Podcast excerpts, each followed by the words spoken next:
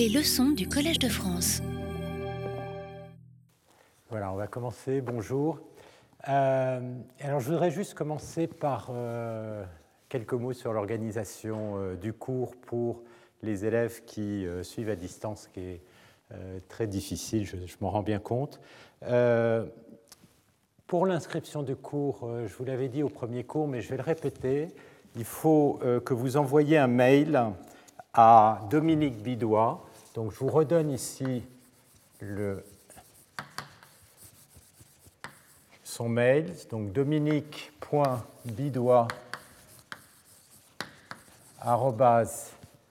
collège de France, collège-de France, qui est un tiré aussi, .fr. Donc ça, c'est pour s'inscrire pour l'organisation des euros. Donc, euh, comme je vous l'avais dit euh, pendant le premier cours, les euros auront lieu le 24 mars.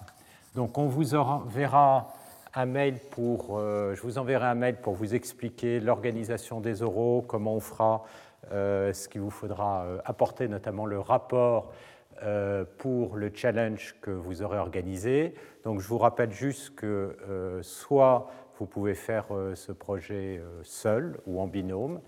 Et euh, donc les euros seront organisés avec au moins deux membres du jury pour discuter, que vous puissiez leur expliquer le travail que vous avez fait sur le challenge que vous avez choisi.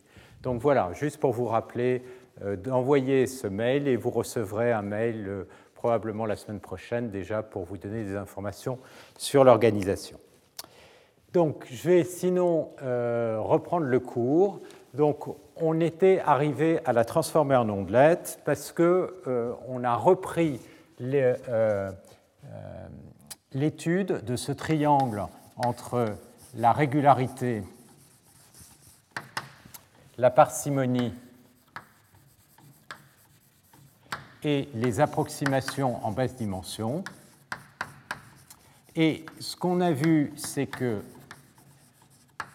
pour beaucoup de types de données, la notion de régularité ne pouvait pas être simplement une régularité uniforme, parce que la plupart des données, que ce soit des images, des signaux audio, euh, financières, etc., il y a de la structure, et notamment ces structures apparaissent à travers des euh, formes de transition brutale. Et c'est ces transitions brutales, généralement, qu'on veut pouvoir euh, représenter parce que c'est là qu'il y a l'information. J'avais donné par exemple l'exemple des contours dans des images. Donc on se retrouve dans une situation où la régularité n'est plus uniforme, mais s'exprime par le fait qu'il y a des transitions, mais il n'y en a pas énormément. Donc cette notion de régularité va plus être une notion de régularité globale, mais va être une notion de régularité locale. Et il va falloir pouvoir caractériser en chaque point les différents types de régularité en un point V0 ici qu'on rencontre dans le signal. Et puis il va falloir pouvoir exploiter le fait qu'éventuellement des phénomènes transitoires, il y en a, mais il n'y en a pas trop, pour pouvoir construire des représentations parcimonieuses.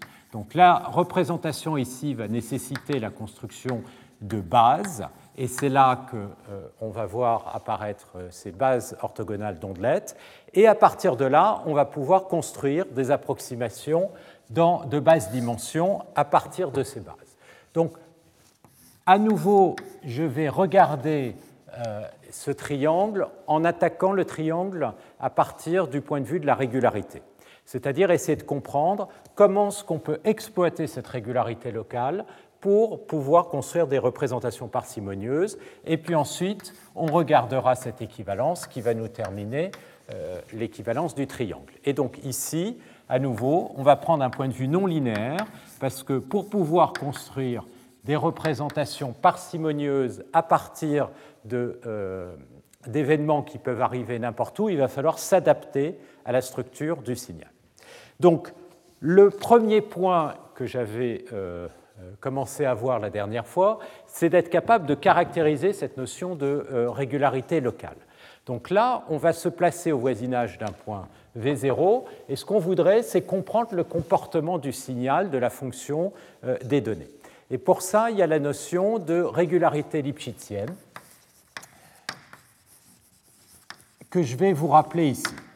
Donc l'idée, c'est que comment est-ce qu'on peut regarder si une fonction est localement régulière au voisinage d'un point V0 Eh bien tout simplement en essayant de faire une approximation polynomiale de cette fonction.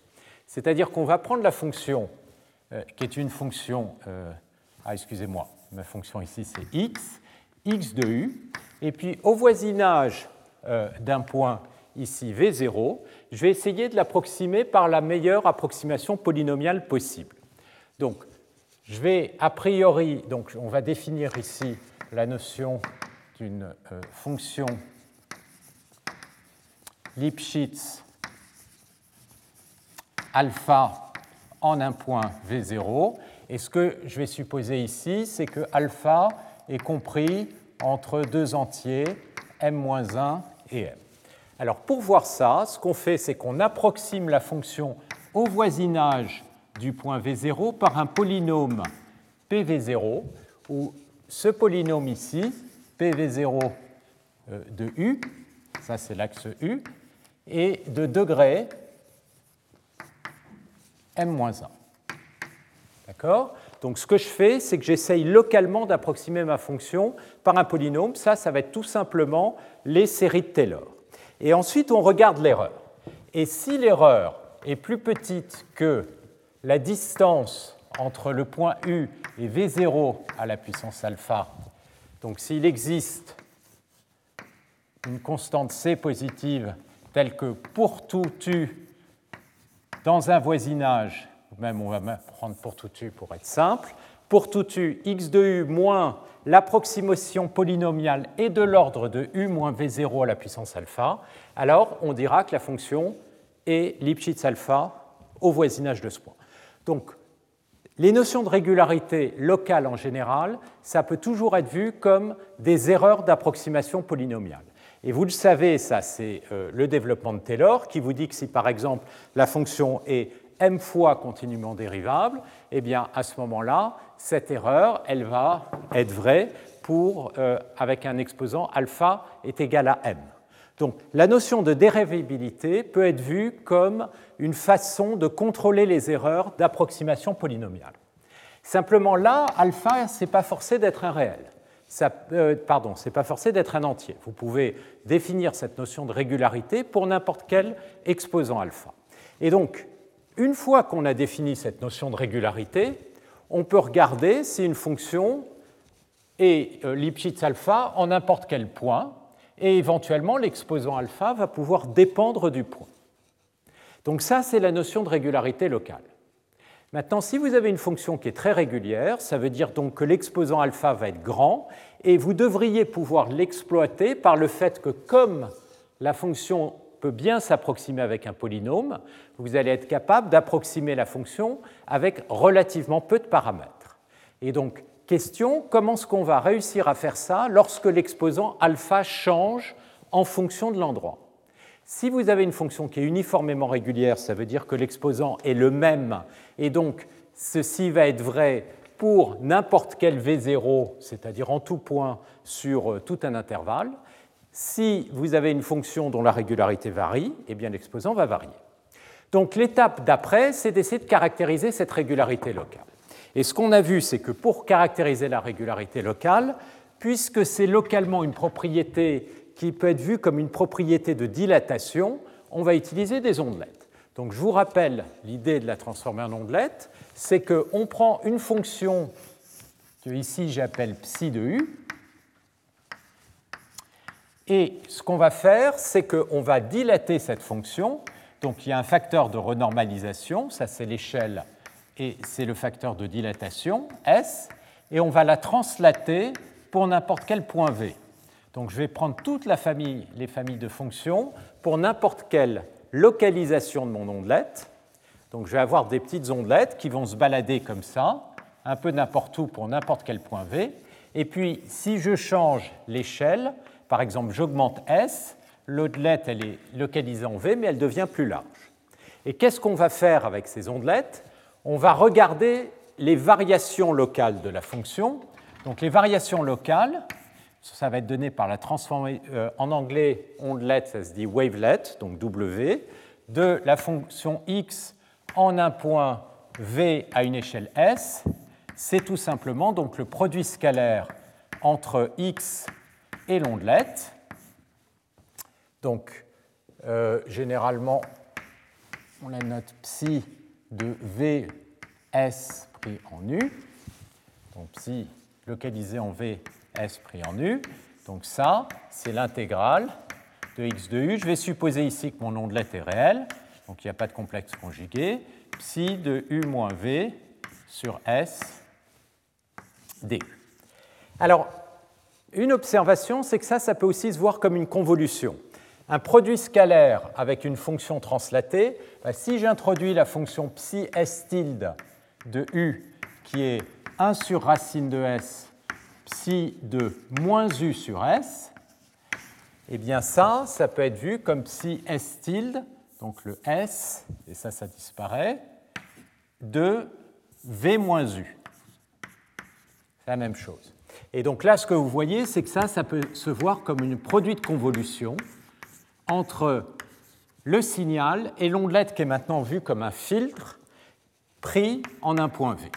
Donc on fait en quelque sorte du filtrage. Et qu'est-ce qui va se passer Comme l'ondelette est localisée, elle va localement, quand on va calculer un tel produit scalaire, calculer la variation. Évidemment, les variations, elles vont être très fortes là où la fonction est irrégulière, et donc on devrait pouvoir relier l'amplitude de ce coefficient à la régularité locale. D'accord? Donc ça, c'est le point euh, clé. Alors là, vous voyez un exemple d'une transformée en ondelette. Et ce qu'on voit ici en haut, donc c'est un exemple d'ondelette. Donc c'est une fonction, comme vous voyez, qui, va varier. Ça, en l'occurrence, c'est la dérivée seconde d'une gaussienne. Vous voyez sa transformée de Fourier. Ce qui est important, c'est que l'ondelette est de moyenne nulle, et on va voir qu'on va imposer plus que ça.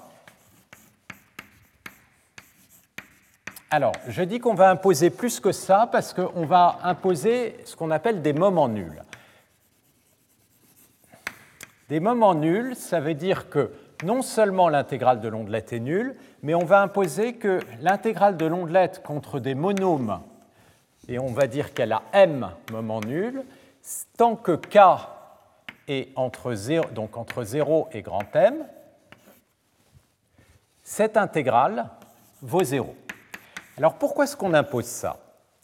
Ça, ça veut dire que l'intégrale de l'ondelette en particulier, contre n'importe quel polynôme de degré plus petit que moins 1, que m-1, parce que ça c'est vrai pour tout k strictement plus petit que m, va être nul. Pourquoi? Parce qu'un polynôme de degré plus petit que m-1, ça s'écrit comme une combinaison linéaire de ces monômes, ces intégrales sont toutes nulles, donc ça, ça va être nul. Pourquoi c'est important? Parce que d'une certaine manière, ça veut dire que l'ondelette ignore la partie polynomiale d'une fonction. Donc comme elle va ignorer la partie polynomiale, elle va être sensible qu'à l'erreur, et si l'erreur est toute petite, le coefficient d'ondelette va être tout petit. Intuitivement, ça revient à dire si la fonction est très régulière, si vous calculez une variation locale, eh bien l'intégrale, la corrélation va être toute petite. Donc ça, c'est une propriété qui va être importante. Et la conséquence de ce type de propriété, c'est quoi? C'est que si vous prenez une fonction comme la fonction que vous voyez ici, vous voyez que là, il y a deux transitions très fortes des discontinuités. Ce que vous voyez ici, c'est les coefficients d'ondelette qui sont montrés dans un plan où horizontalement, vous avez l'axe, disons, du temps qui correspond à l'axe euh, de la fonction x de u, et puis ensuite vous avez l'axe des échelles. Alors ici, l'axe des échelles est euh, montré sous forme logarithmique. Là, je vais le montrer euh, linéairement. Et si vous vous mettez au voisinage d'un point V0, eh bien, à une échelle S, ici, l'ondelette, elle a une taille qui est comme ça. Tant que vous translatez l'ondelette et que l'ondelette va en quelque sorte voir la singularité sur son support, ça va produire un grand coefficient. Donc vous allez voir apparaître des cônes comme ceci, de grands coefficients au voisinage des singularités. Et puis partout dans les zones ici où la fonction est très régulière, eh bien, puisque votre ondelette oscille, elle va calculer une variation locale qui va être négligeable. Donc vous allez avoir des tout petits coefficients. Les coefficients que vous voyez apparaître ici en gris, c'est des coefficients qui sont quasiment nuls. Vous les voyez ici. D'accord?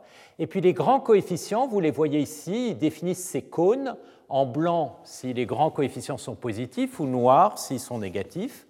D'accord? Et puis là, vous voyez il y a au départ des grands coefficients et puis ça tend très vite vers zéro parce qu'en fait la fonction est régulière, on va voir là. Là, vous voyez une autre singularité. Et puis là, vous avez une fonction qui est presque partout, euh, qui est presque partout non dérivable. En fait, c'est la réalisation d'un mouvement brownien. Et vous voyez apparaître plein de petits cônes et plein de, grands coefficients qui apparaissent. C'est-à-dire que quand l'échelle tend, ça c'est l'échelle va devenir de plus en plus petite, c'est le log de l'échelle, donc le log devient très négatif, eh bien, vous allez avoir des espèces de cônes qui vont diverger dans tous les sens, ce qui représente votre structure très irrégulière et qui en même temps a des propriétés multi-échelles qui vont apparaître. Donc en quelque sorte, quand on regarde ce plan, on voit apparaître, on développe à toutes les échelles la propriété de ces fonctions sous forme de cette image continue. Donc, je vais revoir les propriétés de cette image, c'est-à-dire comprendre en quoi est-ce que ce qu'on voit là est caractéristique des différentes singularités et notamment de la, la régularité lipschitzienne. Et dans un deuxième temps, on va voir comment on peut prendre cette image et la contracter sous forme d'un nombre minimum de coefficients qui vont correspondre à une forme d'échantillonnage uniforme de cette image qui vont définir une base orthonormale et on va voir comment on va construire ces bases orthonormales. Donc ça, euh, c'est euh, le programme. Et donc on va commencer par la caractérisation de cette régularité lipschitzienne.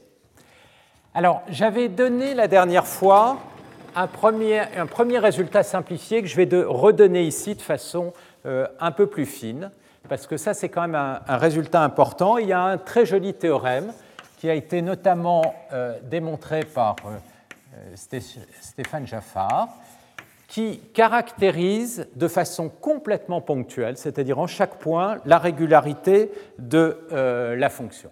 Donc, il y a d'abord une condition qui est nécessaire, c'est-à-dire si x est Lipschitz alpha en un point V0, alors il existe une constante telle que si je regarde l'amplitude de la transformée en ondelette en un point V et à une échelle S, eh bien ça, quand l'échelle va tendre vers 0, ça va décroître comme l'échelle à la puissance alpha plus 1,5, c'est-à-dire que plus la régularité est grande, plus on va avoir des coefficients qui vont tendre vite vers 0, multiplié par un facteur, et alors là, vous allez voir apparaître le cône, c'est la différence entre V moins V0 sur S, et là il y a un exposant alpha. Et alors, ça, on va le démontrer, ça se démontre en 4-5 lignes avec un changement de variable. On va le faire, on l'avait déjà fait, mais on va le faire de façon un peu plus générale ici. Mais inversement, et c'est là que c'est là vraiment la beauté du résultat, c'est que si vous avez cette propriété, mais avec une condition un tout petit peu plus forte, c'est-à-dire que j'ai besoin d'un exposant qui est plus grand que euh, alpha prime, plus grand que alpha, tel que je vais avoir exactement le même exposant ici de décroissance, mais j'ai besoin sur le cône d'un exposant un tout petit peu plus grand. Alors, X est Lipschitz alpha en V0. Donc, et excusez-moi, je vais prendre ici alpha euh, qui va être plus petit que m, et j'ai besoin comme hypothèse, c'est que psi a m moment nul.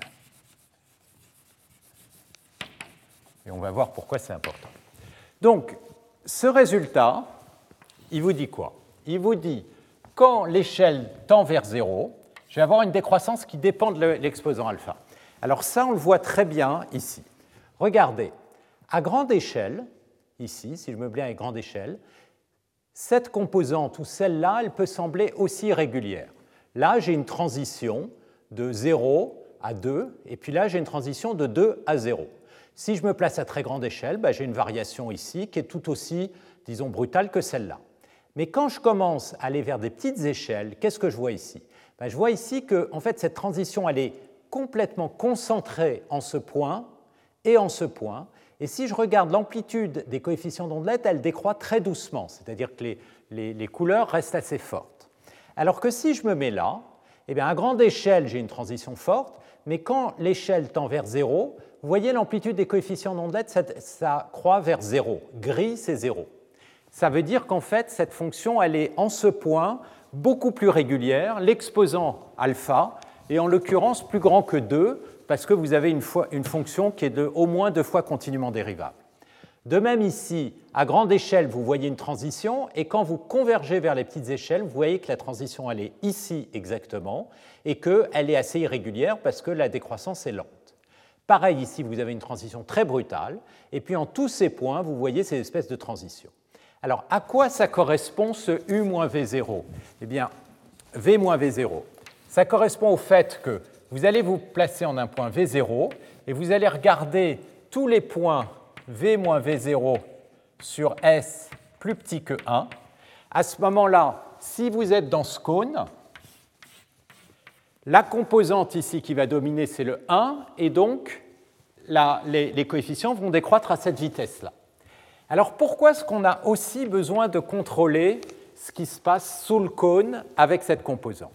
Parce qu'en fait, vous pouvez avoir des singularités un peu plus pernicieuses que des singularités de ce style comme ça.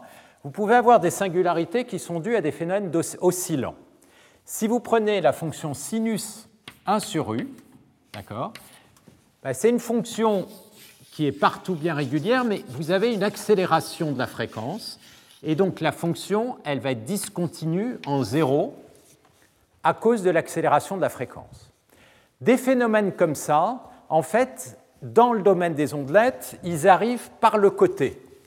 Parce que vous voyez que c'est sur le côté que l'oscillation accélère, et on voit des grands coefficients qui apparaissent ici, et c'est pour ça qu'il y a ce terme qui est là pour le contrôler. Donc, ce que je vais faire, c'est que je vais commencer par démontrer ça, on ne va pas démontrer l'inverse, par contre, qui est beaucoup plus technique à démontrer. Par contre, ah oui, alors ça c'est un commentaire que je voulais faire. Euh, il y a des notes qui sont sur euh, le site web, qui ont été faites par euh, Jean-Éric Campagne, que je voudrais remercier ici, donc qui reprennent les notes de tout le cours. Et donc, euh, si vous voulez euh, voir tous les détails techniques, des démonstrations, etc., il a tout rédigé. Donc, vous pouvez récupérer euh, ces notes. Et il y a en plus donc, les pointeurs sur le, sur le livre que je vous ai indiqué. Vous pouvez récupérer les chapitres et il y a toutes les démonstrations et notamment l'inverse. Donc, je vais commencer ici par, le, pour essayer de voir d'où vient ce résultat, le calcul de la condition qui est une condition nécessaire.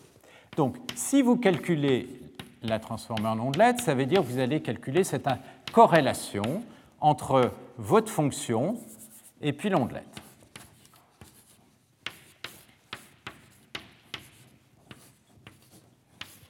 D'accord? DU. Ça, c'est à transformer en ondelette. Maintenant, ce qu'on connaît, c'est l'écart entre x et un polynôme.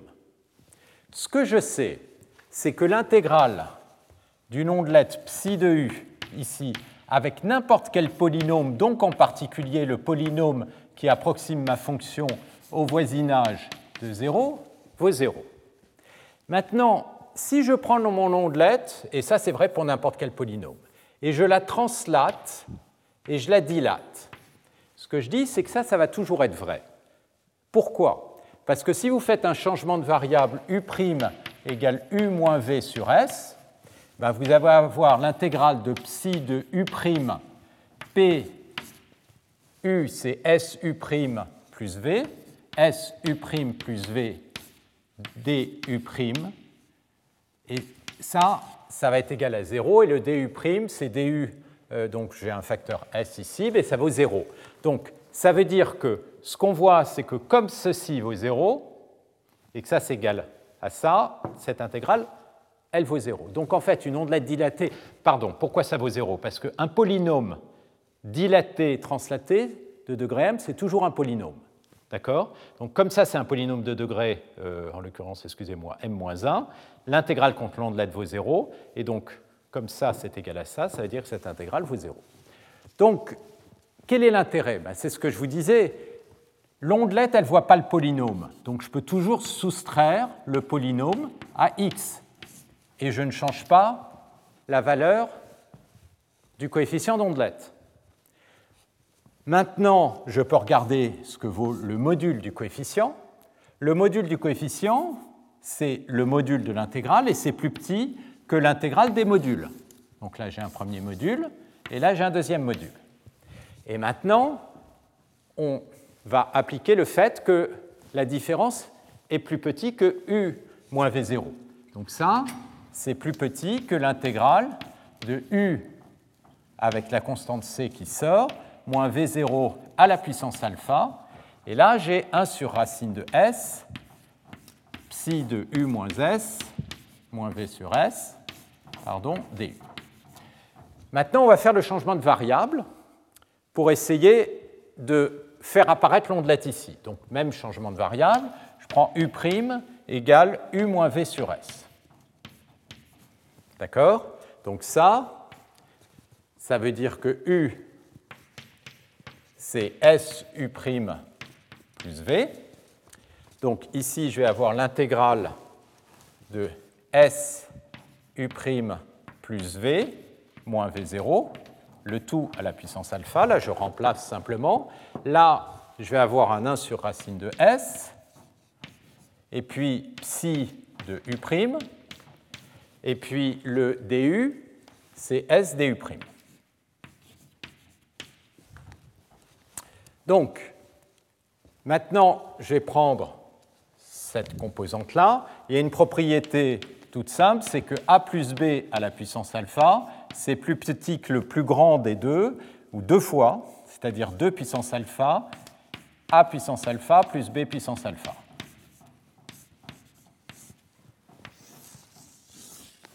Donc si j'applique ça ici, je vais avoir l'intégrale de SU', donc j'ai un 2 puissance alpha qui sort, à la puissance alpha, plus V moins V0 à la puissance alpha. Et puis le 1 sur racine de S fois S, ça va me donner un racine de S au dominateur, psi de U', du'. OK. Maintenant, je vois apparaître mes deux composantes.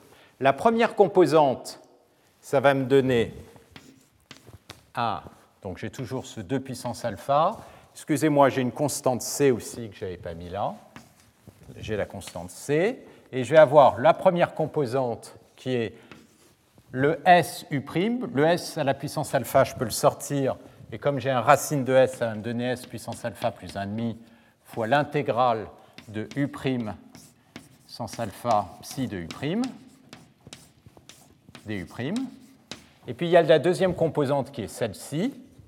Et ça, ça va être. Alors, j'ai à nouveau un S puissance alpha, donc plus 1,5, donc je peux le mettre en facteur. Et je vais avoir un V moins V0 à la puissance alpha sur S. Donc là, ce que j'ai fait, c'est que je mets un sur S ici, et ça me permet de faire sortir le S puissance alpha ici. C'est ce que j'ai fait ici. Donc j'ai un V moins V0 sur S, et puis j'ai l'intégrale, excusez-moi, là ça devient tout petit, de psi de U' du' qui apparaît ici.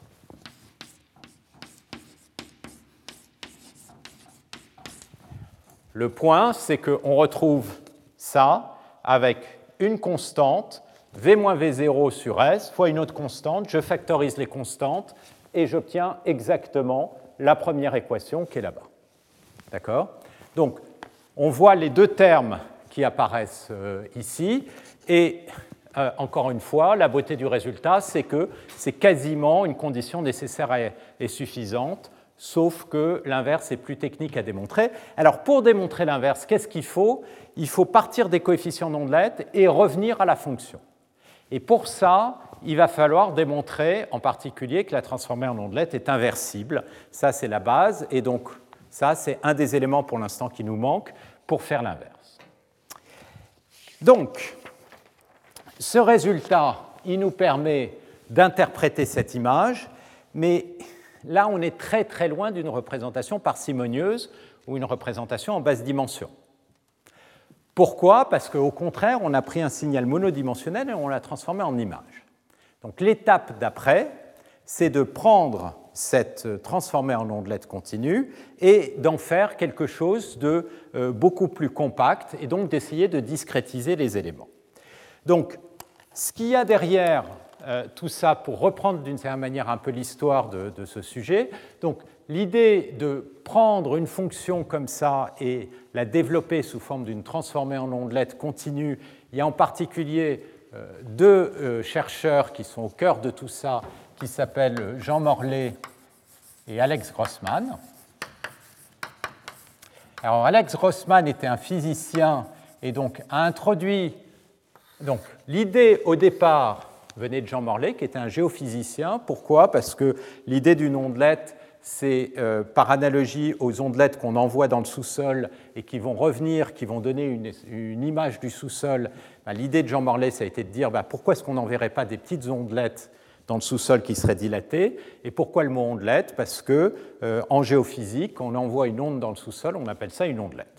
Donc ça, c'est euh, le lien avec la géophysique. Et puis, il y a une collaboration avec Alex Grossman qui a vu le lien avec la physique et notamment les notions d'état cohérent en physique euh, quantique. Ça, c'est quelque chose dont j'ai un peu parlé euh, l'année dernière. Et donc, il y a eu une collaboration pour montrer qu'effectivement, ce genre de représentation permettait de capturer des éléments importants dans le signal. Et puis ensuite, il y a eu un lien avec euh, l'analyse harmonique, c'est-à-dire tout d'un coup, il y a un certain nombre de mathématiciens qui ont réalisé qu'en fait, ces outils-là eh bien, étaient très proches d'outils qu'on utilisait.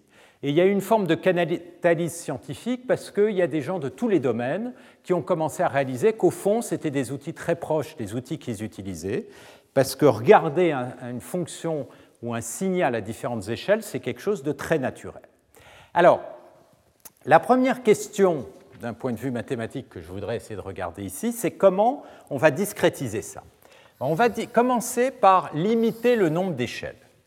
Et comment on va limiter le nombre d'échelles? Ben, les échelles, on va les prendre sous forme de puissance de 2.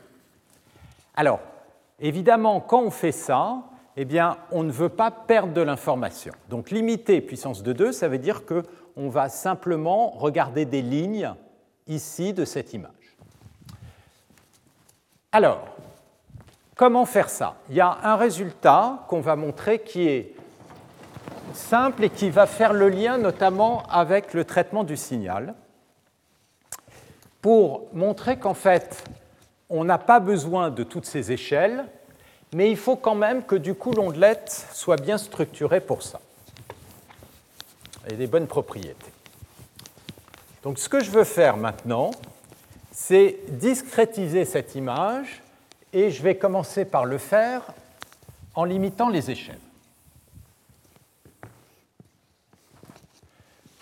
Donc, ce qu'on va regarder, c'est des ondelettes qui sont maintenant simplement dilatées par des facteurs 2.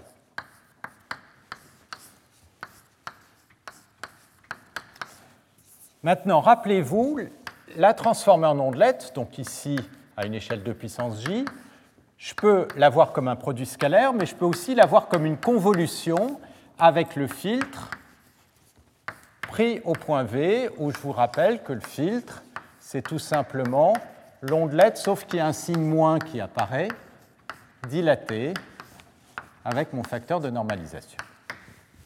OK. Et donc, à partir de ça, je voudrais revenir, excusez-moi, la fonction c'est x, à x. Et donc la question que je me pose, est-ce que c'est inversible? Alors quand vous voyez ça, immédiatement, on a envie de passer sur un transformé de Fourier parce que c'est un produit de convolution. Donc calculer la transformée de Fourier de ceci par rapport à la variable v. Donc j'appelle avec un chapeau toujours mes transformés de Fourier. Oméga, c'est la variable de fréquence. Et comme vous le savez, un produit de convolution dans le domaine de Fourier, c'est un produit tout simple. Donc ça va être la transformée de Fourier de x fois la transformée de Fourier de cette fonction. Cette fonction, c'est une ondelette qui est dilatée. Quand vous dilatez une fonction, la transformée de Fourier, elle est dilatée par le facteur inverse. C'est-à-dire que la transformée de Fourier de ceci, si je l'écris comme ceci, oméga, eh bien, psi de u sur 2 puissance j, ça va me donner un psi de 2 puissance j oméga. Ça va faire sortir un 2 puissance j le 1 sur racine, donc j'ai un racine de 2 puissance j. Et parce que là j'ai un moins u, vérifiez que c'est complexe conjugué. Alors ça c'est le genre d'exercice, si vous n'avez pas l'habitude de le faire, qui vaut vraiment le coup de faire. Et donc, vous savez que ça, ça va vous donner racine de 2 puissance j complexe conjugué de 2 puissance j oméga. Et maintenant, posé en Fourier, la question c'est est-ce qu'avec ça, je peux récupérer x de oméga? Là maintenant, problème ne devient pas très compliqué parce qu'on peut regarder la transformée de Fourier de l'ondelette. Comme j'impose que l'intégrale de l'ondelette vaut 0 en particulier, ben ça, c'est équivalent à dire l'intégrale d'une fonction, en fait, c'est la valeur de la transformée de Fourier en 0. Parce que la transformée de Fourier, c'est l'intégrale de la fonction contre une exponentielle avec une fréquence. Là, à la fréquence 0, l'exponentielle vaut 1, c'est donc l'intégrale. Ça veut dire quoi? Ça veut dire que la transformée de Fourier de l'ondelette, je sais qu'elle vaut 0 en 0. Donc ça va être quelque chose qui vaut 0, qui va monter, puis qui va descendre. Ça va être un filtre passe-bande. Et là-haut, vous voyez une ondelette. Et sa transformée de Fourier, on voit bien que sa transformée de Fourier, ça a une tête de filtre passe-bande, c'est-à-dire ça vaut 0 à la fréquence 0, ça monte et puis ça va finir par descendre. Et l'ondelette, elle est bien localisée en espace. OK. Maintenant, qu'est-ce que je fais? Ben, Je prends mon ondelette et je la dilate, je définis toute une famille de filtres qui vont être dilatés par des facteurs de puissance j.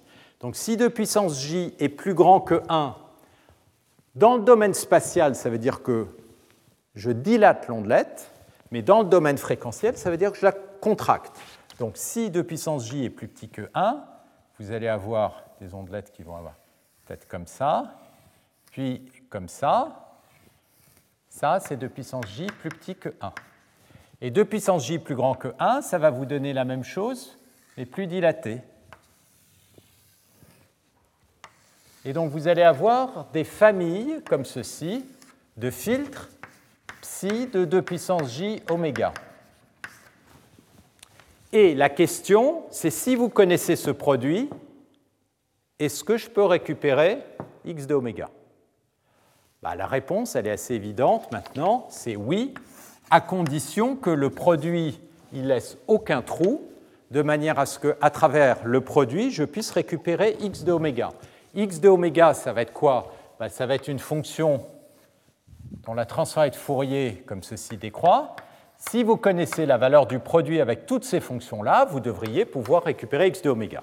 Et donc ça, c'est ce qui est donné par le théorème qui suit, que j'avais déjà donné dans le passé, mais que je redonne ici parce que ça donne la première étape pour comprendre ce qui va se passer quand on va calculer des transformés en ondelettes orthogonales. Donc, le théorème dit, on va se placer dans un cadre simple si je suppose que la somme des psi de 2 puissance j oméga carré vaut 1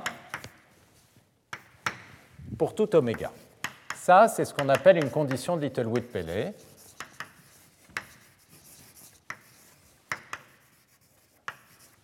Et donc ça, c'est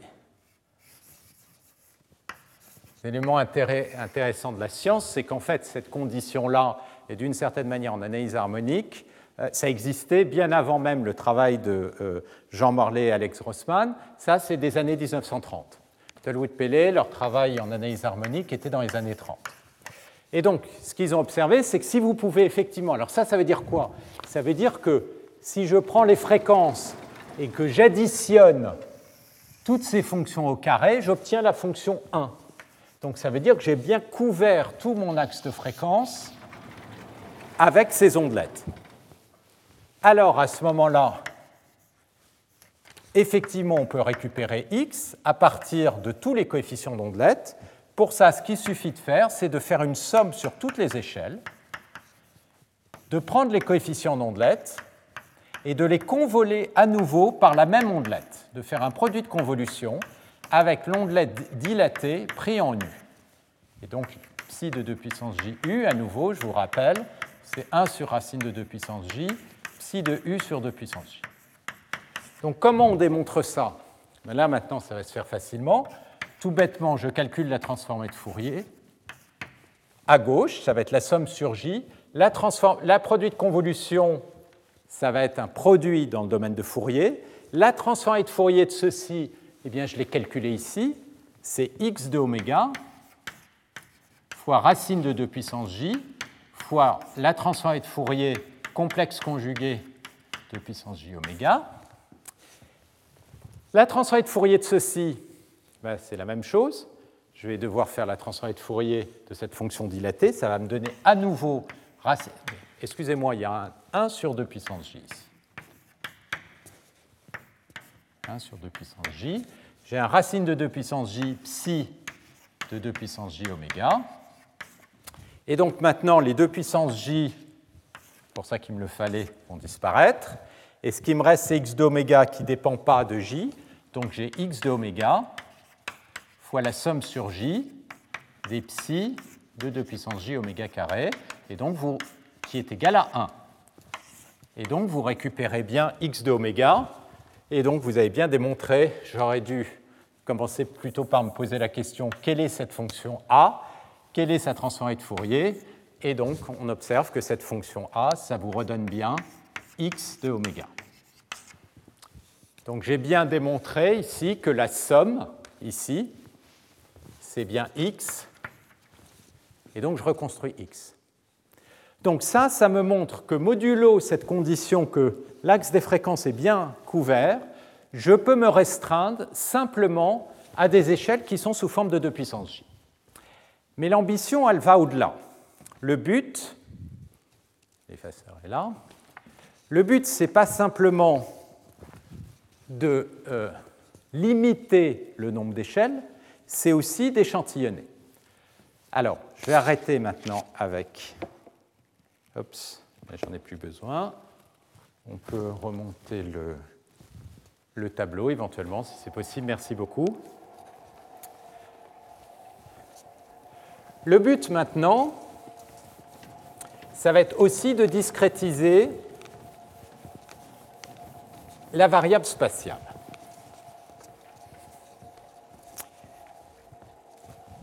Donc, pour l'instant, je sais que je peux me contenter de prendre des échelles qui sont des puissances de 2, mais la variable v, c'est une variable continue. Ce que je vais essayer de faire, c'est de discrétiser v. Alors comment? Ben Ça, je sais que c'est un filtrage pris en v. Donc la question que je vais me poser, c'est à quelle fréquence il faut que j'échantillonne v pour pouvoir essentiellement perdre aucune information? Ce qu'on va voir, c'est que la V, il suffit de l'échantillonner uniformément, et on va voir immédiatement l'intuition du pourquoi avec un pas qui est proportionnel à l'échelle. Alors pourquoi? Ben, Votre ondelette, elle a une taille à une échelle de puissance j qui est proportionnelle à 2 puissance j. Si vous voulez bien couvrir tout votre signal, avec ces ondelettes, il va falloir les translater, et on voit bien intuitivement qu'il va falloir les translater par une quantité qui est proportionnelle à 2 puissance j, de manière à ce qu'il y ait un bon recouvrement entre tous les supports de ces ondelettes dilatées par 2 puissance j. Maintenant, le résultat va être plus précis, c'est que la translation, je peux exactement la faire avec un pas qui est égal à l'échelle de puissance j, donc quand l'échelle va augmenter, je vais avoir besoin de prendre de moins en moins de coefficients parce que l'ondelette est de plus en plus grande. D'accord? Donc ça, c'est l'échantillonnage qu'on va faire dans ce plan. Et ce qu'on espère, c'est que donc il est suffisant de prendre un V qui est sous forme 2 puissance j fois un entier, et donc simplement de garder ces valeurs-là. Maintenant, qu'est-ce que c'est que les euh, coefficients d'ondelette On a vu, on peut aussi les voir sous forme de produits scalaires. alors, normalement, l'ondelette, j'indique ici l'échelle et la position. Pour simplifier ces notations, je vais les appeler psi-jn. Psi indice J, indice N, c'est une ondelette qui est positionnée, pardon, qui a une échelle de puissance J, qui est positionnée au voisinage du point de puissance Jn. Donc ça, c'est un produit scalaire entre le signal et l'ondelette dilatée par 2 puissance j, positionnée au point de puissance jn. Et ce que je prétends, c'est qu'à partir de ça, je devrais pouvoir récupérer x. En tout cas, c'est ce que j'aimerais. Ça veut dire quoi? Ben, Ça veut dire que ces familles de fonctions vont définir une représentation complète de mon espace. Ben, ce que je vais imposer, c'est non seulement que ce soit une représentation complète, mais que ce soit une base orthonormale de l'espace, ici, l'espace de toutes les fonctions définies sur grand R. D'accord? Et ça, c'est ce qu'on appelle les bases orthonormales d'ondelet. Alors,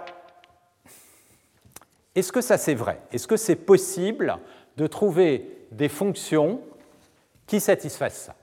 Alors, même chose on va remonter dans le temps. La réponse à cette question, est-ce que c'est possible, c'est oui, et c'est connu depuis bien longtemps.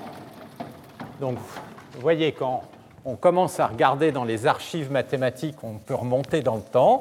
Et en fait, on va remonter en 1909.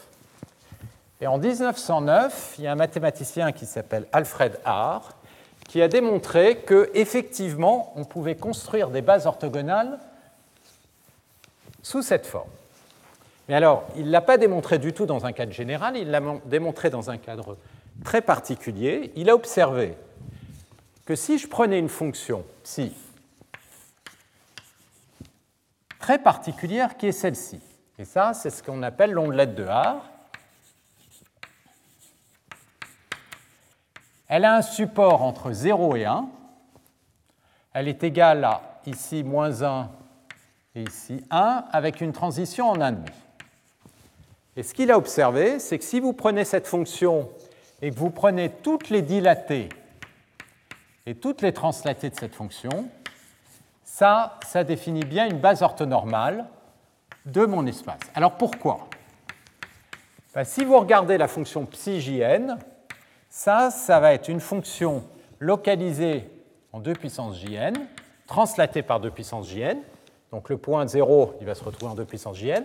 Elle est dilatée, donc le point demi, il va être dilaté, c'est-à-dire que je vais avoir une fonction dont le support n'est plus égal à 1, mais est égal à 2 puissance j, donc qui va être entre 2 puissance jn et 2 puissance jn plus 1, et qui va être égal comme ceci, à une valeur négative, positive, et puis l'amplitude, c'est racine de 2 puissance j à cause de la normalisation. Et donc, si vous prenez une autre fonction psygienne, vous allez observer à la même échelle que son support est disjoint. Donc, forcément, elles sont orthogonales. Si vous prenez une ondelette à une échelle plus petite ou plus grande, je vous laisse vérifier comme l'ondelette va être constante sur ce support, si elle est plus grande ou elle va être oscillée à l'intérieur, que le produit scalaire va être zéro. Ça, c'est immédiat à voir. La question, c'est pourquoi est-ce que n'importe quelle fonction peut s'écrire sous cette forme? On va le voir.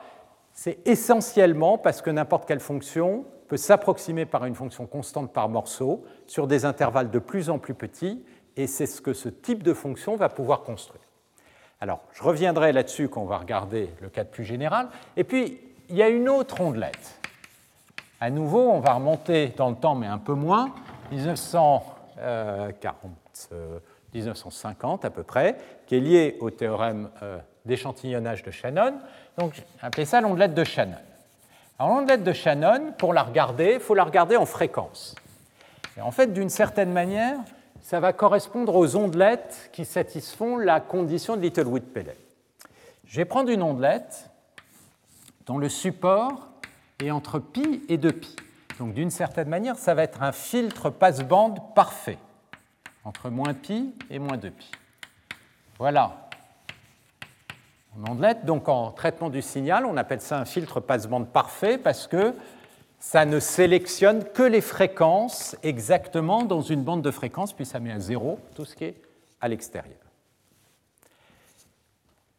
Vous observez, cette fonction, elle a un support de taille pi, et si je la dilate par 2 puissance j en fréquence, elle va avoir un support de taille 2 puissance j pi. Pourquoi est-ce que ça, ça va être suffisant comme, échantillonnage?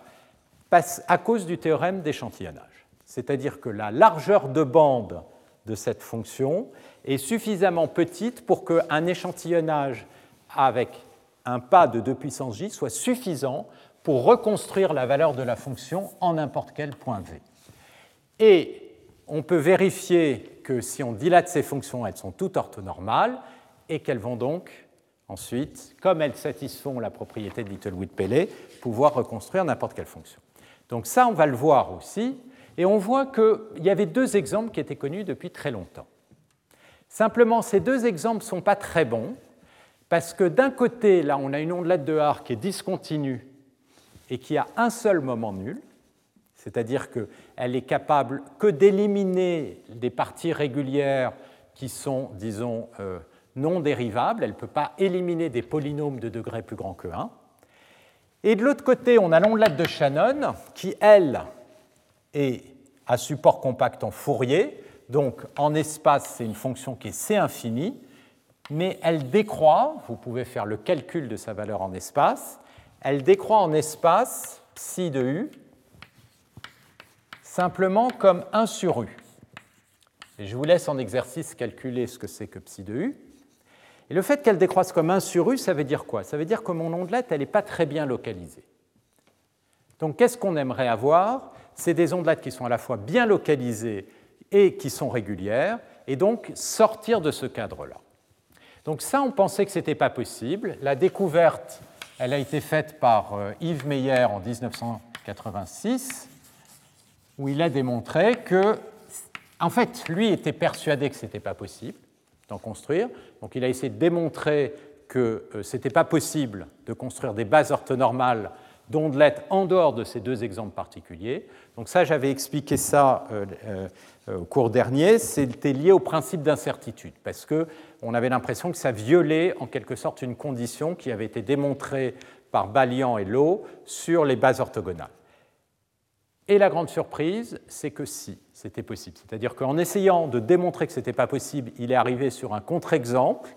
En fait, ça, c'est une démarche très naturelle en maths. Quand vous voulez démontrer quelque chose, vous prenez le contre-pied et vous essayez de voir si le contre-pied marche. Donc ici, prendre le contre-pied, ça consistait à essayer de construire une base d'ondelettes pour essayer de se rendre compte pourquoi ce n'était pas possible.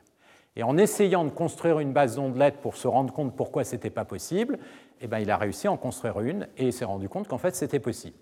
Et donc ça, ça a été les premières bases d'Yves Meyer en 1986, qui sont à la fois C infini à décroissance rapide, et ensuite s'est posé la question, OK, quelles sont les familles de toutes les bases orthonormales possibles, c'est lié à quoi? Et donc c'est ce que on va maintenant introduire, et c'est lié à des notions qu'on appelle les multirésolutions. Donc ça, c'était le sujet sur lequel j'avais travaillé pendant ma thèse. Alors, ce que je vais faire là, c'est vous introduire euh, ces notions mathématiques autour des multirésolutions pour la construction des ondelettes. Mais quand on va faire ça, en fait, il va y avoir un certain nombre d'outils assez fondamentaux en traitement du signal et en analyse de données que je voudrais introduire. La première chose, c'est on va voir le théorème d'échantillonnage de Shannon, évidemment, qui est au cœur de tout ça. Mais on va le voir de façon beaucoup plus générale que la façon dont on a l'habitude de le voir. Et on va se rendre compte que c'est un théorème qui se généralise de façon euh, où il y a beaucoup plus d'exemples que simplement l'exemple de Shannon. Et c'est cette généralisation qui va nous amener à ces notions de multirésolution. Et ces notions de multirésolution, ça va être la façon dont on va approcher, donc on peut voir sous forme d'une forme d'échantillonnage généralisé, la construction de ces bases d'ondes. L'idée est la suivante. Les ondelettes, c'est des choses qui vont en quelque sorte vous calculer des euh, variations locales. Donc on peut voir ça comme des détails. Et ces détails, on va voir que c'est exactement les détails dont on a besoin pour progressivement améliorer la résolution d'une fonction.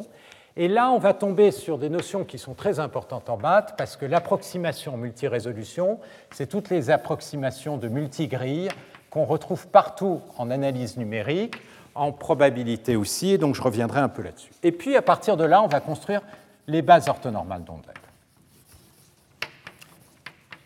Donc ça, il y a un autre élément que ça va faire apparaître, c'est le lien avec tout le traitement du signal et les algorithmes de filtrage, de bande filtre. Alors pourquoi est-ce que ces algorithmes de bande filtre qui ont été aussi très étudiés en traitement du signal sont très importants maintenant, notamment en apprentissage Parce qu'en fait, ça apparaît à la base des réseaux de neurones profonds. On va voir que, comme vous le savez, les réseaux de neurones profonds, ils s'obtiennent en partant du signal X et puis en faisant une cascade de filtrage sous échantillonnage filtrage sous échantillonnage, filtrage sous échantillonnage, avec des non-linéarités au milieu. Bah, ces algorithmes de filtrage sous échantillonnage, on va voir qu'ils apparaissent très naturellement, justement pour construire ces bases d'ondelettes et en fait pour construire des représentations multi-échelles qui apparaissent au cœur de ces réseaux de neurones, sauf que les réseaux de neurones incluent une non-linéarité dont on a parlé, qui sont les relus, et qui rendent les maths beaucoup plus compliquées, mais ça, ça va être déjà le premier élément de base. Et puis, on va évidemment revenir au but de notre voyage, c'est-à-dire aux approximations en basse dimension et à cette notion de parcimonie, puisque c'était la motivation depuis le début. Si on a une fonction qui est régulière par morceau, comment est-ce que ça se fait qu'effectivement on arrive à construire des représentations efficaces? Eh bien, c'est en utilisant, en l'occurrence, ces bases d'onglet. Donc ça, ça va être le programme. Donc en, cours de route, d'une certaine manière, on va voir pas mal de, ou en tout cas revisiter pas mal de notions qui sont euh, importantes de manière euh, complètement générale en traitement de données, en traitement du signal, etc. Voilà. Alors, on va commencer par le théorème d'échantillonnage. Donc le théorème d'échantillonnage, ce que je vais faire, c'est je vais commencer par vous le présenter de façon classique, et puis je vais l'étendre et on va voir le lien notamment avec toutes les notions d'approximation linéaire qui étaient au cœur de toute la première partie du cours. Alors, il y a un résultat qui est fondamental pour comprendre le théorème d'échantillonnage que je vais séparer, qui est simplement le fait que quand vous avez une fonction que vous l'échantillonnez, dans le domaine de Fourier, ça vous donne une périodisation. Donc, si jamais, donc ça c'est théorème, il démontre qu'un échantillonnage, c'est équivalent à une périodisation en Fourier. Donc, je vous dis que si Donc on va définir euh, x de nt. Donc là, j'ai un intervalle d'échantillonnage que j'appelle grand T, donc est un échantillonnage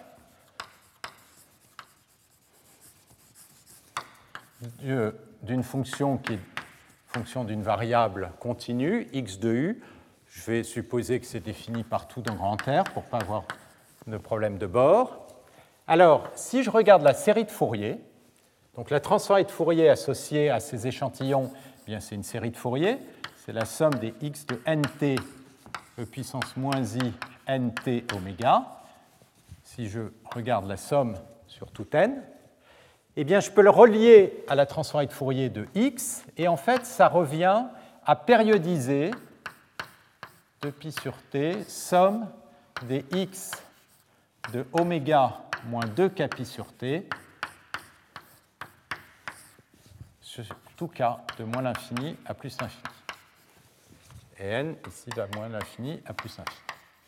Alors, ça, c'est vraiment un résultat très important en analyse de Fourier, qui peut être vu comme une conséquence de la formule de Poisson, mais que je vais démontrer directement à partir des séries de Fourier. Je voudrais juste euh, le montrer sous forme de dessin.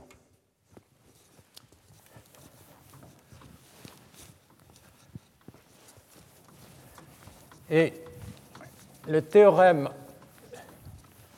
d'échantillonnage de Shannon, c'est une conséquence immédiate de ce résultat. Donc, ça veut dire quoi? Ça veut dire si je regarde ma fonction spatiale ici, x comme une fonction de u. Je peux regarder cette fonction dans le domaine de Fourier, et si la fonction est régulière, eh bien, je m'attends à ce que la transformée de Fourier décroisse assez vite quand la fréquence oméga augmente. D'accord? Et maintenant, si je prends cette fonction et je ne garde qu'un échantillonnage, donc c'est-à-dire je prends les valeurs comme ceci échantillonnées uniformément avec un pâté, eh bien ce que je dis, c'est que ça revient à prendre cette fonction, la translater de 2pi sur t, 2 kpi sur t, donc là elle est centrée en 0, je vais la translater ici en 2pi et sur t, 4pi sur t, moins 2pi sur t, moins 4pi sur t. Donc voilà toutes les versions translatées de cette fonction. Elle est là, elle est là, elle est là. Et maintenant, je somme tout ça. Et si je somme ceci, c'est la somme que vous voyez à droite, eh bien vous allez avoir une fonction qui va avoir une tête comme ça. Et ça, ça va être la transformée de Fourier après échantillonnage. Alors, comment on démontre ça? Ben, Je vais appeler A de oméga cette fonction.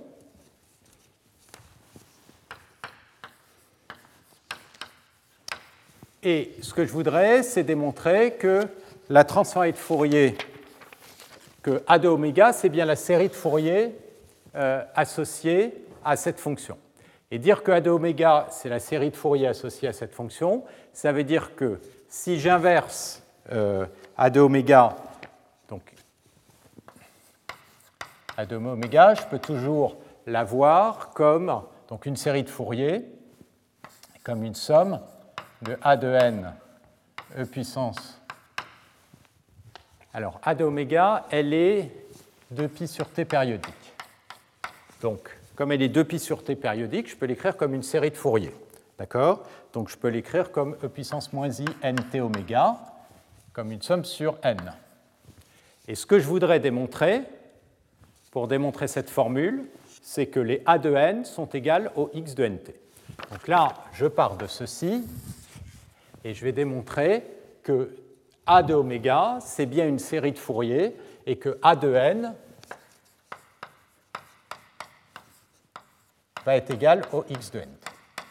Donc ce que je veux, c'est évaluer A de n à partir de cette formule. Donc A de n, qu'est-ce que c'est? Ben, C'est le coefficient d'une série de Fourier. Donc c'est 1 sur 2pi, l'intégrale de 0 à 2pi de A de oméga, E puissance i n t oméga d oméga. D'accord? C'est la façon dont on récupère, c'est le produit scalaire entre A de oméga et E puissance INT, oméga. D'accord? Donc voilà A de n, et maintenant je peux faire le calcul.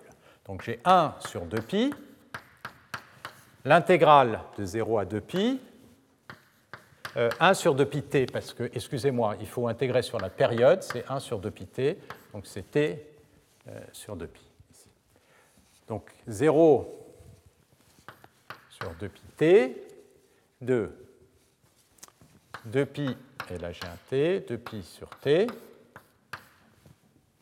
de somme sur k des x de oméga moins 2 pi sur t, Et puis ça, il faut que je le multiplie par l'exponentielle fois d oméga. Donc là, je suis en train de calculer le coefficient associé à la série de Fourier en remplaçant A par son expression. Donc les T ici euh, disparaissent. Et je vais avoir une intégrale de 0 à 2pi de x de oméga moins de k'. Ce que je vais faire, c'est inverser la somme et l'intégrale. Donc là, je vais inverser la somme et l'intégrale. J'ai donc l'intégrale de la somme, somme sur k, et l'intégrale, c'est sur une période. Et maintenant, je vais faire un changement de variable. Le moins de k pi sur t, je pourrais l'écrire comme plus de k pi sur t, parce que k va de moins l'infini à plus l'infini. Donc je vais faire un changement de variable oméga prime égale oméga plus 2k pi sur t. Si je fais ce changement de variable, ici, je vais avoir un oméga prime, donc je vais vous le faire. Je vais avoir, alors, excusez-moi, j'ai pas, il faut que j'inverse la somme. Donc j'ai une somme sur k et l'intégrale de 0 à 2pi sur t. Donc si je fais ce changement de variable, oméga prime, maintenant il va de pi sur t.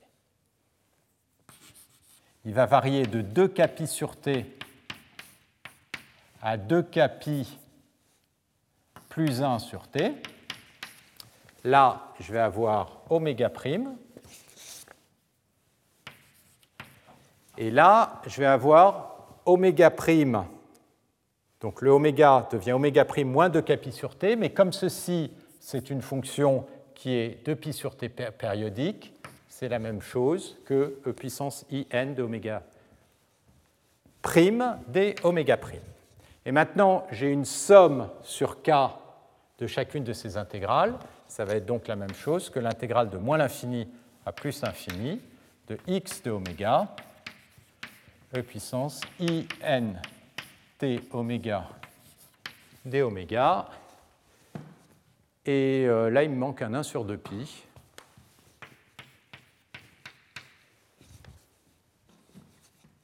Euh, c'est qu'en fait, celui-là, euh, il me manque un 1 sur 2pi, parce que ça, ça ne doit pas être 2pi sur t, mais ça doit être un 1 sur t.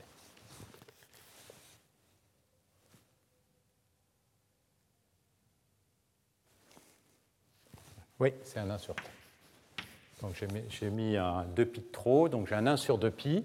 Et ici, qu'est-ce que vous avez? Eh bien, Vous reconnaissez l'intégrale de Fourier de x en nt. Donc ça, ça vaut bien x de nt.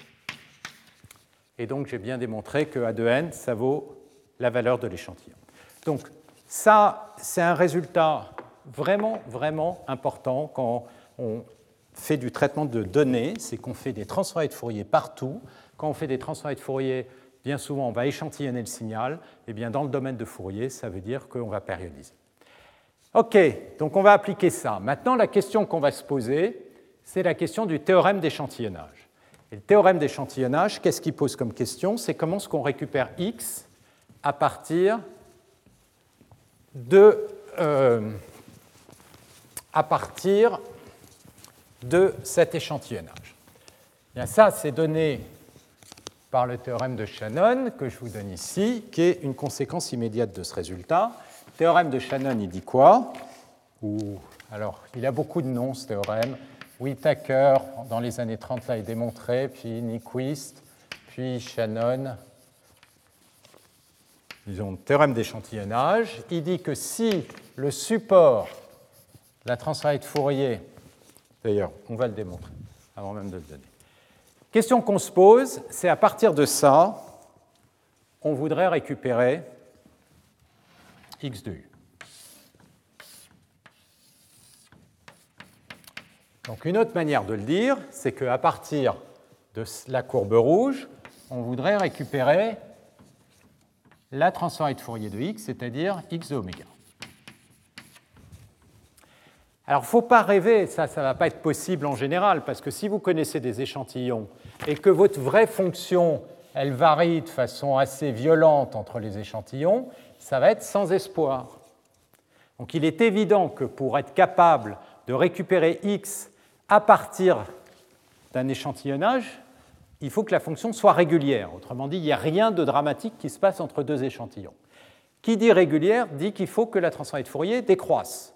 Donc la question qu'on se pose, c'est quel genre de décroissance il va falloir pour qu'à partir de la courbe rouge, on revienne à la courbe blanche. Et là, il y a une condition immédiate qui apparaît, qui se dit, ah oui, mais ce qui serait bien pratique, comme j'ai translaté ces fonctions, c'est si ces fonctions translatées ne se recouvraient pas. Si donc ma fonction a une décroissance telle que son support soit entre moins pi sur t et pi sur t. Donc ça, ça vous donne une condition de régularité très forte, d'accord, qui est exprimée par le fait que la fonction a un support compact en Fourier entre moins pi sur t et pi sur t, donc elle est infiniment continuellement dérivable, elle est vraiment très régulière. Eh bien, quand vous faites sa translation, vous allez obtenir des composantes qui maintenant ne vont plus se recouvrir. Donc le problème, c'est à partir de cette courbe-là, qui est la somme de toutes ces composantes, récupérer ça. Ben là, maintenant, le problème il devient assez clair. Ce qui suffit, si j'ai cette condition, donc si le support de la transformée de Fourier est entre moins pi sur t et pi sur t, alors comment je vais faire pour la récupérer? Ben, Ce qui va me suffire de faire, c'est de prendre la bande centrale qui est ici, entre moins pi sur t et pi sur t, et d'éliminer toutes les autres. il est évident maintenant que si je fais ce produit, je vais bien retomber sur pi sur t. Simplement, là, j'avais un facteur d'amplitude qui était 1 sur t, donc il faut que je multiplie par t. Donc je vais définir un filtre que je vais appeler phi t de oméga. D'accord? Et je filtre et hop, je récupère x de oméga. Donc dans le domaine spatial, ça veut dire quoi? C'est que je vais prendre ça, je vais faire une convolution avec phi t de u et je vais récupérer donc phi t de u. Alors quelle est la transformée de Fourier inverse de l'indicateur moins pi sur t, euh, pi sur t? Ben, Je vous laisse vérifier, c'est un sinus cardinal. Ça, ça c'est pi t u sur t sur pi t. Ah, excusez-moi, la variable c'est u, pi u sur t sur pi u sur grand t. Et donc, la convolution, ça va vous définir une interpolation qui va vous redonner x2. Donc, ça, ça veut dire quoi? On vient de démontrer, en fait, que si le support de x est entre moins pi sur t, pi sur t, alors x de u peut s'écrire comme une somme sur n des valeurs de x de nt. Et quand je vais faire la convolution, ça va revenir à me donner phi t de u moins nt avec phi de u, qui est le sinus cardinal. Alors là, je vais un peu vite. Vous retrouverez la démonstration plus en détail dans les notes, mais ce qui est important, c'est de réaliser qu'en fait, c'est une simple conséquence de théorème de périodisation qui vous dit que si vous avez des composantes qui ne se recouvrent pas, et ça, on dit qu'il n'y a pas d'aliasing, le recouvrement, c'est ce qu'on appelle de l'aliasing en anglais. On récupère l'interpolation. Alors, ce théorème qui est classique, que vous avez tous vu plein de fois, je vais juste le regarder avec un peu de distance. Ce théorème, il dit que si le support est entre moins pi sur t, pi sur t en Fourier, tout se passe bien. Alors il y a une notion qui vient immédiatement derrière, c'est que si je ne suis pas dans ce cas-là, d'accord C'est-à-dire que si j'ai une fonction dont le support en Fourier est plus large, ben comme on l'avait mentionné, je vais avoir des composantes translatées qui se recouvrent. Et quand je vais faire la somme, je vais avoir une superposition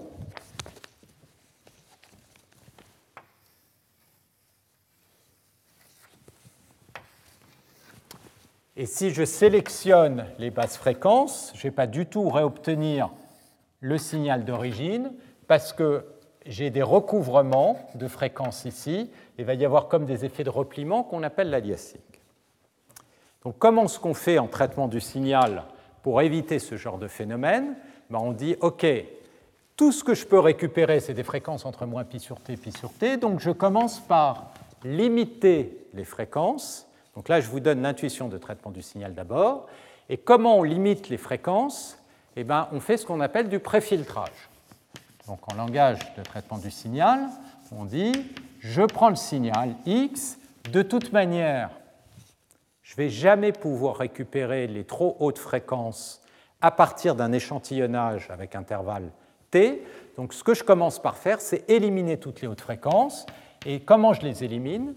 Eh bien, Je vais précisément utiliser ce filtre passe-bas idéal, qui est fité, parce que si je commence par faire ça, ben, j'obtiens un signal xt de u, et ce signal xt, sa transformée de Fourier, c'est quoi? C'est la transformée de Fourier de x fois la transformée de Fourier de mon filtre. Et évidemment, comme mon filtre, il vaut 0 en dehors de cet intervalle, eh bien son support est bien inclus dans moins pi sur t, pi sur t.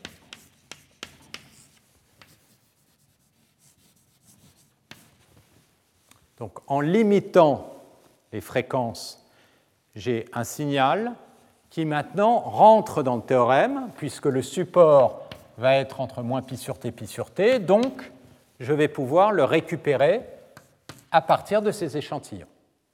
Et ces échantillons, ils sont obtenus par convolution. Donc là, qu'est-ce qu'on dit? On dit si j'ai un signal qui vit dans tout mon espace, ce que je vais faire, c'est je vais commencer par éliminer les hautes fréquences pour le reconstruire. Ce qu'on vient de faire là, c'est un exemple particulier d'approximation linéaire. Et donc c'est ça que je vais vous montrer. Et ensuite, on va voir comment on va pouvoir généraliser les théorèmes d'échantillonnage, nous amener qui vont être faits par les multirésolutions, et notamment ensuite construire les bases orthonormales d'ondelettes. Donc, je vais maintenant vous expliquer comment on peut voir ce théorème de façon un peu plus formelle, mais qui va nous permettre de généraliser. Qu'est-ce qu'a fait cet échantillonnage? En fait, on le voit là, ce qu'on est en train de faire pour la reconstruction, c'est de s'imposer que le support est entre moins pi sur t, pi sur t. Donc, on est en train d'imposer que x, en tout cas ce que je vais reconstruire, appartient à un espace linéaire qui est l'ensemble des x, tel que la transformée de Fourier de x a un support dans moins pi sur t, pi sur t. Ça, c'est un espace linéaire. C'est toutes les fonctions dont la transformée de Fourier est à bande limitée. D'accord? Et maintenant, qu'est-ce que je suis en train de faire en fait? Je suis en train de prendre un signal x et de l'approximer par quoi? Par une interpolation. Alors qu'est-ce que c'est que les phytés ben, Les phytés de t moins nt,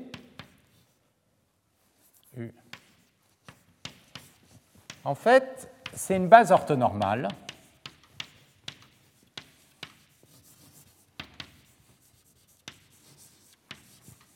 Orthogonale en l'occurrence, elle n'est pas normalisée, orthogonale.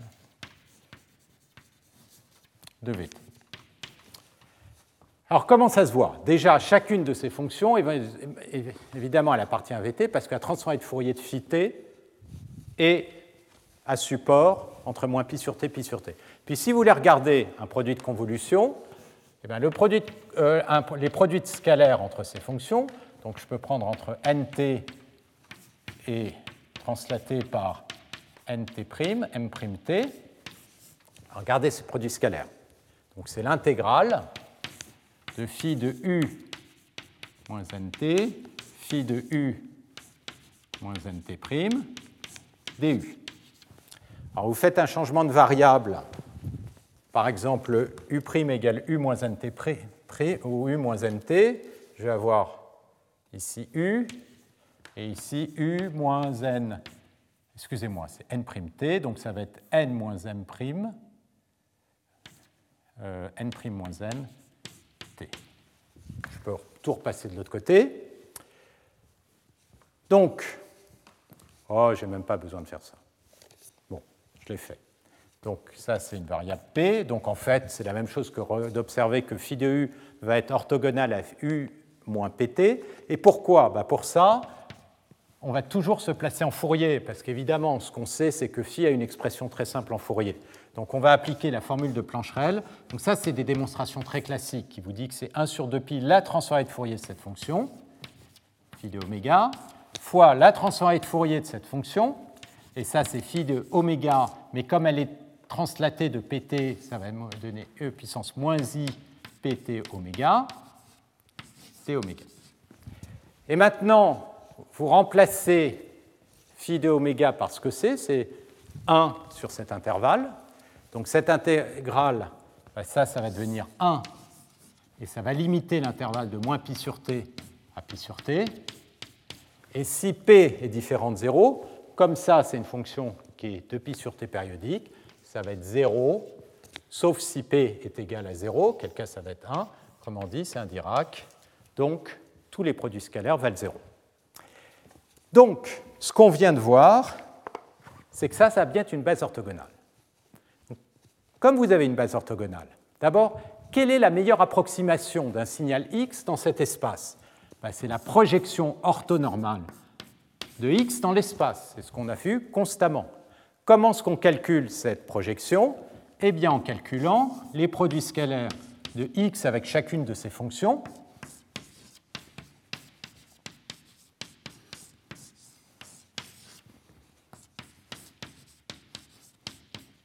D'accord? Ça, c'est la meilleure approximation possible. Et l'erreur, bah, c'est la différence. On va voir comment on va la calculer en ondette.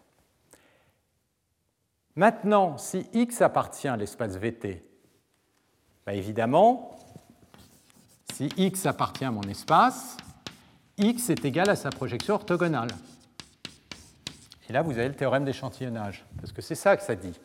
Ce que ça dit, c'est que si x appartient à l'espace, ça c'est la condition, et à ce moment-là, x s'écrit comme une combinaison linéaire, en fait, ça c'est exactement la projection orthogonale de x. Donc en fait, ce qu'on voit, c'est que ce théorème d'échantillonnage, c'est un cas très particulier d'approximation linéaire où vous avez pris pour phi un filtre comme ça. Et ce qu'on va voir, c'est qu'on peut en prendre plein d'autres, que la base de R va nous en définir d'autres. Et pourquoi on va en prendre d'autres? Ce n'est pas juste pour le plaisir de la généralisation, c'est que ce filtre-là, il n'est pas bon. Pourquoi il n'est pas bon? Parce qu'il est discontinu en Fourier, donc en espace, il décroît comme 1 sur x, et donc ce n'est pas pratique, c'est très délocalisé. Et donc, ça va être ça le centre de tout ce qu'on va faire. C'est la manière, ça va être de généraliser ça. Et une fois qu'on a généralisé ça, on va euh, pouvoir construire les bases d'ondettes. Alors, je vais m'arrêter là, mais je voudrais juste vous donner une idée un peu de où on va. Alors, comme c'est souvent le cas, je me rends compte, je vais plus lentement que attendu. Ceci étant, je pense que pour ce cours-là, ce que je voudrais, c'est vraiment vous donner les, éléments mathématiques de base plutôt que les applications. Donc je vais aller à mon rythme, parce que même en allant à mon rythme, ça va quand même assez vite. Il y a beaucoup de choses au fur et à mesure qu'on est en train de couvrir. Et ce qui est important, c'est quand même d'avoir la ligne de pensée sur tous les techniques. Il y a, quand même des, résultats de base, comme ces théorèmes au fur et à mesure que je vous donne, qui sont importants et qui valent le coup de, de garder dans, dans, dans votre sac d'outils mathématiques. Donc, ce qu'on va faire maintenant, c'est cet espace VT, en fait, on va le généraliser. Et la notion de multirésolution, ça va consister à définir des espaces emboîtés qui, en fait, on le voit bien dans le cas des images, vont consister à dire si je prends une image avec tous ses détails, etc.,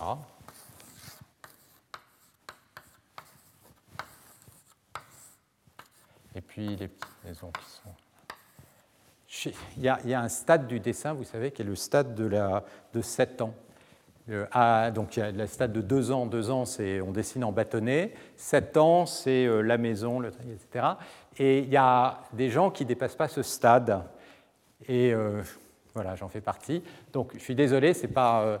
mais l'idée elle est là, c'est que vous avez plein, plein, plein de détails dans votre image. Et ces détails, ils ne vont pas être forcément fondamentaux pour reconnaître les structures principales, c'est-à-dire euh, si le visage, les grandes structures des maisons, etc.